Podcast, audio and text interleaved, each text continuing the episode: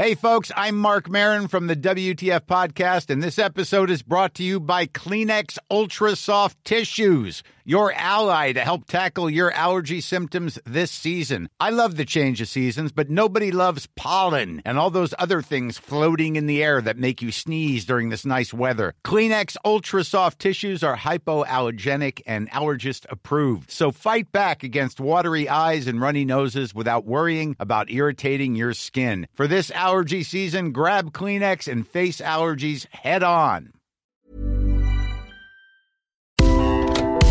Le sponsor de cet épisode des couilles sur la table, c'est Ada Tech School, une formation pour devenir développeuse et développeur à la pédagogie alternative qui casse les codes et incite les femmes à coder. Et c'est important car les femmes sont encore largement sous-représentées dans le monde de la tech. Ada Tech School offre une formation unique de 21 mois, dont 12 en alternance, sans prérequis techniques ni académiques. Alors si vous souhaitez vous reconvertir dans un secteur très porteur, Ada Tech School vous attend. L'école est implantée à Paris, Lyon et Nantes. Il y a trois rentrées par an et la prochaine est le 27 mai. On nous dit qu'il reste quelques places.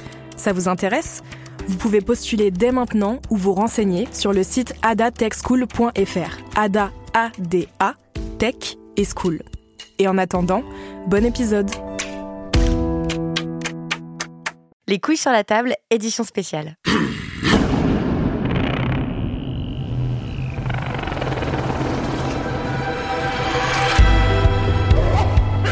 Bonjour chers auditeurs, voici un épisode surprise des couilles sur la table directement en lien avec l'actualité. Je me passionne pour ce qui se passe en ce moment en France, pour les Gilets jaunes. Et je me suis demandé ce qu'on pouvait comprendre des violences qui marquent ce mouvement, donc des destructions matérielles bien sûr, mais aussi de la violence d'État, de la violence policière, de la violence sociale, en l'examinant par le prisme du genre et des masculinités. Je suis avec mon confrère, le journaliste Thomas Rozek, qui présente la nouvelle émission d'actualité quotidienne de Binge Audio, Programme B. D'ailleurs, abonnez-vous. Salut Thomas. Salut Victoire. Nous sommes allés ensemble interroger la philosophe Elsa Dorlin, professeure à l'université Paris 8, autrice de Se défendre, une philosophie de la violence, parue aux éditions de la découverte. Elsa Dorlin fait partie de ces intellectuels qui prennent en compte les concepts de classe, de genre et de race, ce qui nous semble à Binge Audio indispensable pour comprendre notre société. Et pour commencer, nous lui avons demandé pourquoi, alors que chez les Gilets jaunes, les femmes sont très présentes, ceux qui commettent les violences, au regard du profil des personnes interpellées, sont en grande majorité des hommes.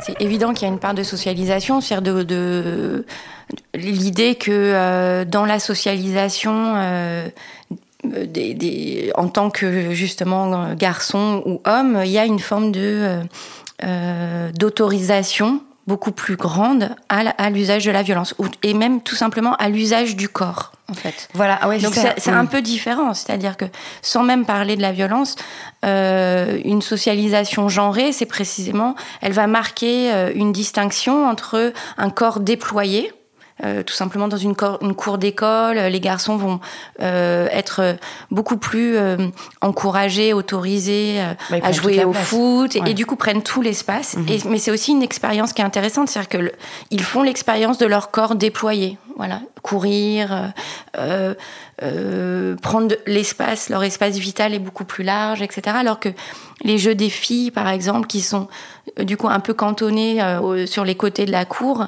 vont être des jeux beaucoup plus immobiles, statiques, avec un corps plus rentré. Donc en fait, la violence, euh, être familiarisé à la violence, ça commence par là. C'est tout simplement être, être faire l'expérience de ses propres capacités d'agir, de sa, de sa puissance corporelle. Et ça, ça se joue euh, par des choses qui sont vraiment, euh, euh, sans parler de casse, mais qui sont dès le départ sur la façon dont on autorise un corps à occuper un espace ou pas. Et puis le, le, peut-être il y a aussi un, un, un point, euh, euh, je dirais pragmatique, c'est que dans quand on est euh, sur une mobilisation, euh, euh, sur une occupation, sur un barrage, en manifestation. Il y a aussi toute cette idée de la charge mentale hein, dont on a beaucoup parlé ces, ces, dernières années. C'est l'idée peut-être qu'à un moment donné, quand on voit que ça commence à chauffer ou que la, la, la, répression policière est en train de, de passer à un niveau supérieur, eh bien, à un moment donné, on se dit, euh, ok, moi, il faut que euh, j'aille chercher mes gosses, euh, que je fasse attention, que je voire que je ramène mes gosses en arrière pour les protéger. Et ça, c'est majoritairement un souci féminin du fait aussi d'une socialisation féminine. Donc du on a souci des autres et, de, et de, du care, d'être socialisé à s'occuper des autres. C'est pas forcément le souci des autres, mais c'est tout simplement le souci des personnes euh, qui dépendent de moi, en fait. Mmh. Donc, c'est même sans parler, vraiment sans entrer dans des grandes, euh, grande théorie, je pense qu'il y a vraiment une idée, euh, se ramener à un niveau très très concret en fait, très prosaïque. Mais dans, dans la série euh, très prosaïque, justement, ça, moi ça me frappe ce que vous avez dit sur euh, le corps et le fait de déployer son corps, parce que je me disais, à voir ces gens détruire des trucs, je me disais, mais j'ai l'impression que moi physiquement, je n'en serais pas capable. Mais comme, comme femme, pas parce que je serais pas musclée ou je sais pas quoi, mais juste parce que ce truc de, de prendre de la place, de lancer des choses et tout, j'ai l'impression que je n'ai pas eu d'entraînement du tout à, ça en fait. Bah oui, ça, Vu que j'étais socialisée comme une fille. Mais ça, ça s'appelle la discipline des corps, c'est-à-dire que le corps est, euh, est une, euh, une matière particulièrement efficace pour euh, discipliner en fait bah, les esprits et la façon dont je me représente comme étant autorisée à faire ceci ou légitime à accomplir cet acte, etc. Et parler fort, crier, taper du poing sur la table, encore une fois. Lancer des trucs, casser des. exactement. D'abord, il y a une question d'entraînement, c'est-à-dire que c'est des gestes auxquels euh, voilà il y a, moins de familiarité peut-être en tout cas si on veut parler globalement parce qu'après il faudrait vraiment il y a toujours des exceptions et tout et tout mais plus il y a que des... exceptions en fait parce que il suffit de, de, de, décaler les choses c'est-à-dire dans certaines dans certaines situations euh, en fait, on fait l'expérience, euh, les femmes, je veux dire, en tout cas les corps socialisés comme femmes, font l'expérience d'une puissance. Mais peut-être dans, dans, des choses qui sont moins considérées comme euh, leur permettant après d'agir. Porter quelque chose de lourd, enfin lancer quelque chose, ça veut dire juste qu'on est capable de porter quelque chose. D'accord. Après, c'est le geste de lancer. Mm. Mais porter des courses, euh, pousser une poussette, euh, avoir un enfant, porte-bébé, peu importe. Oui, c'est des expériences de puissance physique. C'est des expériences, en fait, qui mobilisent une puissance physique, mais mm. qui sont pas codées comme une expérience de puissance physique. C'est-à-dire que ça, c'est un entraînement du corps, porter, tirer, je veux dire c'est un ça, ça, rend le corps très fort. Mais c'est pas c'est pas encodé comme me permettant comme me donnant à moi-même un sentiment de puissance. C'est au contraire encodé comme étant extrêmement contraignant comme étant fatigant etc alors, alors que par exemple si je prends un métier par exemple masculin euh, très physique on va dire voilà euh, je, je, peut-être un ouvrier du bâtiment euh, etc c'est une c'est ouais c'est un entraînement physique euh, c'est très éprouvant mais en même temps ça c'est une forme de puissance corporelle. Mais on va avoir des une représentation une, un encodage social qui va faire bah voilà c'est un fort c'est un, un, corps fort puissant et puis ça va nous amener jusqu'au pub de Coca-Cola avec euh, l'ouvrier qui ouvre sa canette et qui fait baver toutes les filles. Vous voyez ce que je veux dire? Mm. c'est encodé comme de la puissance corporelle. Plein d'autres expériences en fait euh, sont ont un sens qui fait au contraire ah c'est euh, c'est le poids du monde qui est sur mes épaules mm, et mm. ça et ça c'est une forme de discipline en fait c'est une discipline et des corps et des esprits et à la fin, on se retrouve avec un sentiment d'impuissance. C'est avec ou, un sentiment de puissance, je me de, de la part des, de, donc de ces hommes qui arrivent, à, qui cassent des trucs et tout.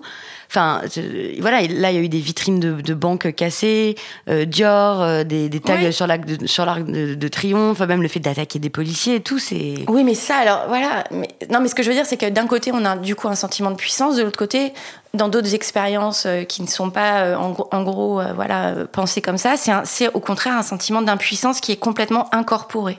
Et donc, on n'arrive pas ensuite à traduire cette expérience, cet exercice de soi sur, euh, bah voilà, en fait, j'ai le droit de me mettre en colère, j'ai le droit de prendre un pavé et fracasser la, vitrine d'un fast-food. Après, il y a autre chose qui se passe aussi, c'est que on parle de pulsion scopique.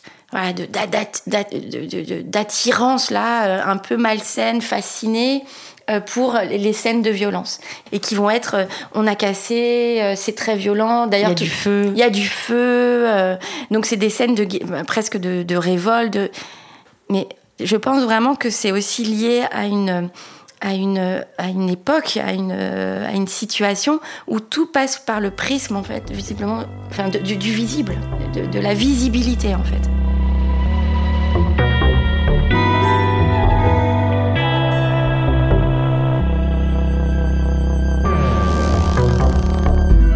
Qu'est-ce que vous pensez de l'hypothèse selon laquelle euh, il y a y a des hommes qui ont été socialisés à mieux déployer leur corps et à faire l'expérience de leur puissance et que ça c'est valorisé aussi chez eux alors qu'une femme qui détruirait des choses qui casse des choses et tout c'est stigmatisé et on la range dans la catégorie euh, des folles ou de euh, enfin en tout cas c'est vraiment euh, très très mal vu en fait de de faire preuve de violence quand on est une femme. Alors c'est clair qu'une femme qui use de violence ou qui, qui passe à la violence, elle est pathologisée. C'est ça.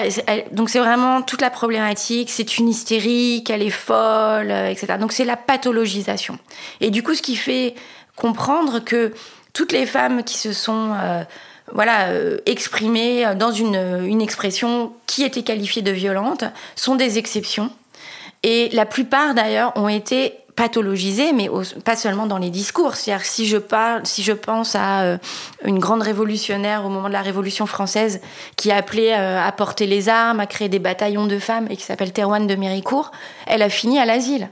C'est-à-dire elle a, elle a été internée de force. elle a été oblitérée de l'histoire. Exactement, et oubliée de l'histoire. Donc je veux dire, quand on parle de la pathologisation, ça va loin. Du coup, le, le, le tranchant, si vous voulez, il va passer plus par la médicalisation de ces femmes, euh, l'encadrement, la surveillance, euh, etc., la surveillance médicale. En revanche, du côté des hommes, alors il y a une plus grande acceptation, mais dans le contexte actuel, si on reprend encore l'exemple des Gilets jaunes, là il y a un enjeu viril. L'enjeu viril, c'est que précisément parce que les Gilets jaunes, on va dire, encore une fois, c'est probablement, ça mériterait beaucoup plus de, subtilité, mais on va dire c'est plutôt les classes populaires qui sont en train de d'être dans la rue et de contester. Euh, d'ailleurs, sur des, revendications de, de survie, quoi, de vie, euh, voilà, de ne pas finir les fins de mois. Là, les hommes, comme c'est plutôt des hommes des classes populaires, sans représentation, sans, sans médiation, eh bien, il y a un enjeu viril, une sorte de bras de fer entre la présidence Macron et son gouvernement qui veulent euh, convaincre que l'État reste fort, que l'État ne, pliera pas, que l'État ne cédera pas.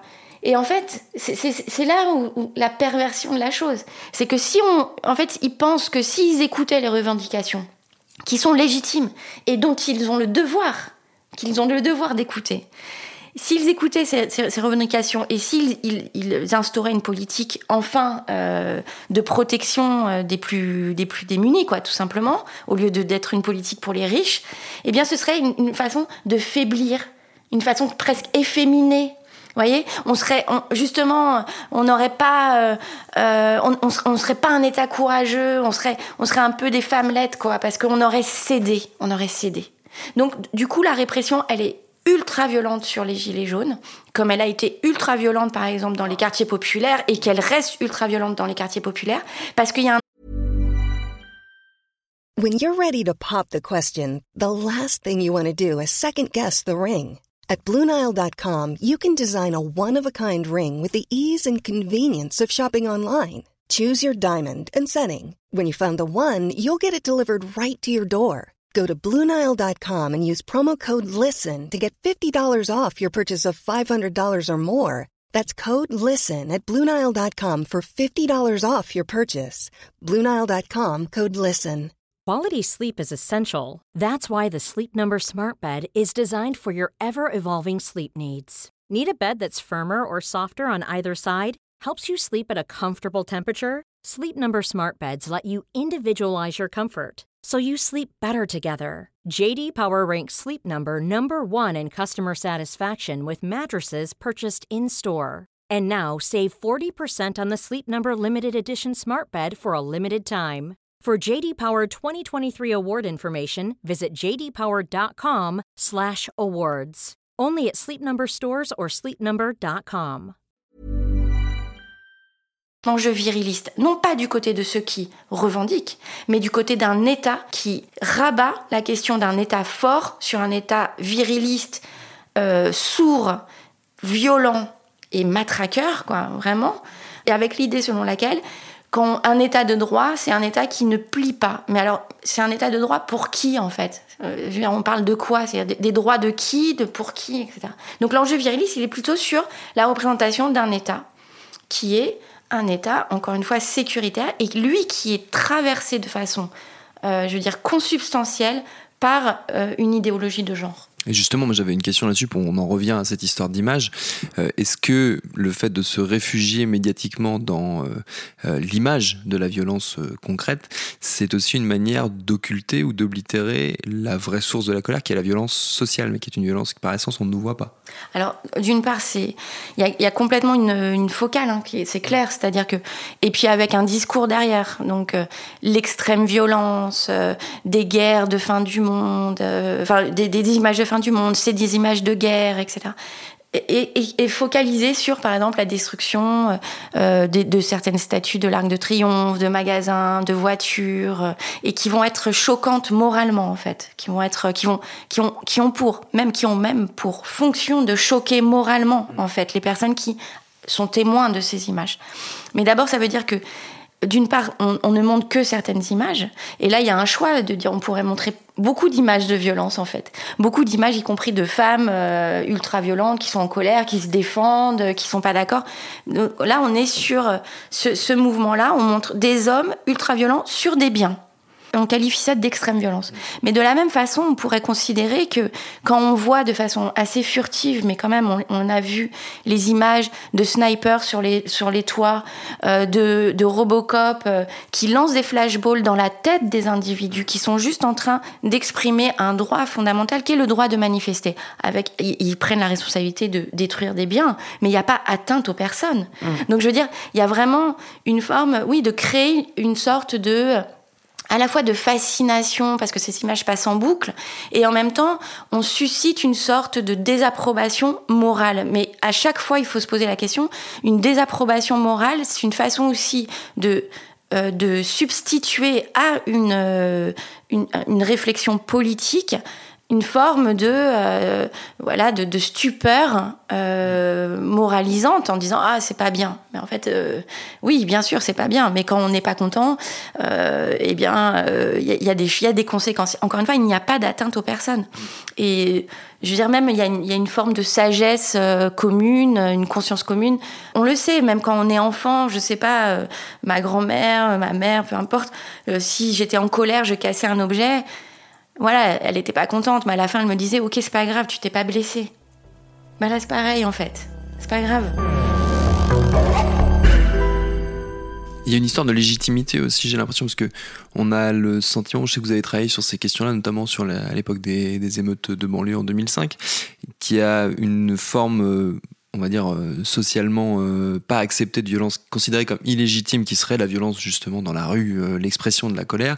Et encore une fois, j'en reviens à mon histoire de violence sociale, qui là est quasiment légitimée, en tout cas, n'est pas vue, donc est presque légitime. C'est aussi, l'idée que tout à l'heure, on parlait de discipline des corps, mais il y a aussi une discipline des formes d'expression, de de, des formes d'expression sociale et des formes de contestation sociale. il y a aussi une, discipline de ces formes. On le sait parce que euh, beaucoup euh, d'historiens et d'historiennes ont travaillé par exemple sur l'histoire de la manifestation et sur l'idée que des formes de contestation tout au long du XXe siècle, en tout cas à partir des années 30, se sont euphémisées. C'est-à-dire qu'ensuite, toute contestation devait se cadrer dans des, manifestations encadrées, avec un parcours délimité, etc quand vous arrivez dans une situation sociale et politique où quel que soit le nombre de personnes qu'il y a dans la rue, quelle que soit, si vous voulez, l'ampleur d'un mouvement, euh, dans, les, dans les cadres, dans les formes, euh, gentiment, qui défilent, euh, qui, qui parlent, qui revendiquent, c'est-à-dire qui énoncent un discours de revendication, et que en face, vous avez des représentants politiques qui sont élus de la République, donc qui ne tiennent leur légitimité que du peuple, du peuple. qui considèrent que quel que soit le nombre, quelles que soient les revendications, la réforme passera. Parce que c'est bien pour le peuple. Donc on fait, on fait votre bien malgré vous. Quoi. Mais ça, c'est une vous, vous infantilisez complètement vous, vous, méprisez en fait les, le peuple de citoyens et donc forcément on arrive à, un cran supérieur où à un moment donné on va sortir du cadre, on va sortir de cette discipline, on va s'en sauvager dans Mmh. une certaine mesure. Euh, et et, et, ça, ça c'est la réponse du déni, euh, de, la, de la non prise en considération euh, ben voilà, de, de, de, de, de- la situation, euh, des conditions matérielles aussi euh, de ce peuple. Et il y a vraiment, je veux dire, une critique aujourd'hui. euh, Il y a presque une indécence. Euh, du côté de, des professionnels de la politique, à continuer à euh, critiquer, je veux dire, l'extrême violence et ne pas considérer que c'est politique. Et ça, c'est pour ça que c'est exactement euh, le parallèle avec non pas les émeutes, mais justement les révoltes des quartiers populaires euh, en 2005, parce que le point, ça a été, dès que vous sortez des cadres dans lesquels il convient de vous exprimer, et alors même qu'on sait très bien qu'on ne va pas vous écoutez oui. dès que vous sortez des cadres, alors vous êtes en dehors du politique. Oui. Donc vous êtes délégitimé comme citoyen et on considère que c'est barbare, que c'est sauvage, que c'est irrationnel, que c'est extrêmement violent, que ça ne veut rien dire au fond, que ça ne fait pas sens. Mais évidemment que ça fait sens. Et donc en 2005 par exemple, le point, euh, le point qui a été euh, le plus, euh, je veux dire, euh, saillant dans, dans, dans, dans la prise en- en considération, l'analyse euh, des révoltes de 2005, ça a été de dire c'est pas politique. Regardez, ils vont brûler leurs bibliothèques et leurs écoles. Mais c'est éminemment politique, justement. Et donc, dénier à un individu le fait que c'est un sujet à part entière, c'est-à-dire digne euh, de, de s'exprimer dans les formes qu'il choisit et digne d'être entendu par les personnes qu'il a, qu'il a mis au pouvoir, ben, ça, c'est une violence extrême, en fait. Elle est là, la violence. Elle n'est pas dans le fait de casser euh, euh, les, maga- enfin, des, des magasins de luxe ou, euh, ou de renverser des tables à des terrasses. La violence extrême, elle est ici, c'est-à-dire dans le déni absolu du fait que des personnes qui sont au pouvoir et qui ont été mis au pouvoir par le peuple ne sont complètement dans une dans une indifférence absolue aux conditions matérielles dans lesquelles ils mettent eux-mêmes leur population. Il y a aussi l'idée peut-être de, de, de ne pas avoir envie de négocier, en fait, de ne pas avoir envie de demander, de ne pas réclamer justement poliment, euh, gentiment euh, euh, d'être entendu, mais d'aller directement au combat. Ça fait écho à quelque chose dont vous parlez dans votre livre, qui est le combat des suffragistes anglaises au début du XXe siècle, qui justement dans leur démarche avaient l'idée de de ne pas demander, de ne pas demander parce qu'on ne les écoute pas. Oui, mais ça, alors là, c'est toute la question de la représentation politique. Et du coup, on parle beaucoup en ce moment d'ailleurs de, de, euh, de, de- de la disparition au fond des corps intermédiaires Oui. qui font le lien euh, entre, on va dire, si je reprends encore cette catégorie, entre le peuple et euh, les représentants euh, Élus. Mm. élus ou l'État, et qui sont les syndicats, etc., les partis. Bon, là encore, c'est j'utilise cette distinction parce qu'elle est utile, mais euh, au fond, euh, c'est- un peu toujours considéré que le peuple est toujours immature pour s'exprimer directement lui-même, en fait. Donc la représentation, de toute façon, elle a une sorte de biais euh, de départ. C'est-à-dire qu'on considère que il faut retraduire toujours, il faut que ce soit des personnes qualifiées qui retraduisent les besoins du peuple et euh, déterminent les principes généraux pour qu'une société soit bien ordonnée. À un moment donné, on peut aussi avoir une autre perspective politique et considérer que non, la représentation, c'est une arnaque en fait, que la représentation est une forme de trahison par essence. Donc que l'expression directe, c'est aussi peut-être la, la seule action véritablement politique. Et les suffragistes, euh, au début du XXe siècle en Angleterre, parce qu'elles étaient aussi dans une perspective euh, internationaliste, euh, anarchiste, etc., considéraient que on ne peut pas passer par les représentants élus pour demander le droit de vote, par exemple, des femmes, parce que c'est précisément ces représentants élus au Parlement, qui sont par définition que des hommes, qui dénient ce droit de vote euh, depuis des décennies. En, en- en- en- en- à chaque fois qu'une un- une proposition euh, pour, pour le droit de vote des femmes était présentée, elle était renvoyée, exactement comme en France. Donc c'est un problème de la représentation. Donc elle- et, elle- et plus fondamentalement encore, elles ont énoncé l'idée que on ne peut pas demander à l'État de nous protéger ou de nous aider ou d'améliorer nos conditions de vie, alors même que c'est précisément cet État qui est directement responsable de euh, des discriminations qui pèsent sur nous, euh, de la non-protection euh, dont on fait l'objet, etc., etc.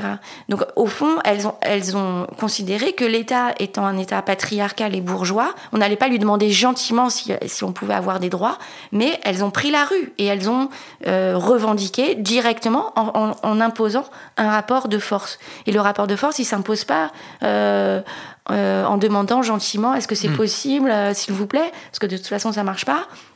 Mais il s'impose précisément en créant une pression. Et la pression, eh bien, là on le voit par exemple avec les Gilets jaunes, hein, ils exprimaient très clairement le fait que si on fait perdre de l'argent aux grands centres commerciaux à la veille de Noël, eh bien peut-être ça forcera l'écoute des, des gouvernants.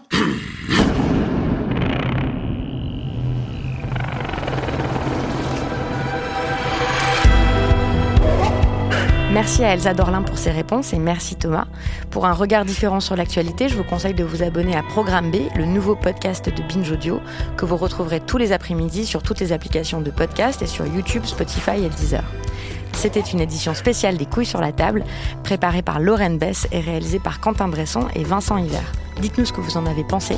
Vous pouvez m'écrire sur Twitter, Facebook, Instagram et par courriel à lescouilles-sur-la-table@binge.audio. Merci, à bientôt. Binge.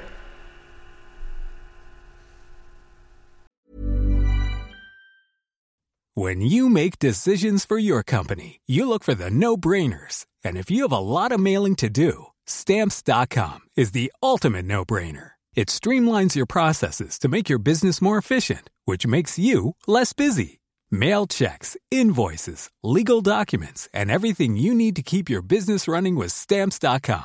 Seamlessly connect with every major marketplace and shopping cart. Schedule package pickups and see your cheapest and fastest shipping options from different carriers. With rates up to 89% off USPS and UPS rates. And with the Stamps.com mobile app, you can take care of mailing and shipping wherever you are. Make the same no brainer decision as over 1 million other businesses with Stamps.com. Sign up with Code PROGRAM for a four week trial plus free postage and a free digital scale. No long term commitments or contracts. That's stamps.com. Code program.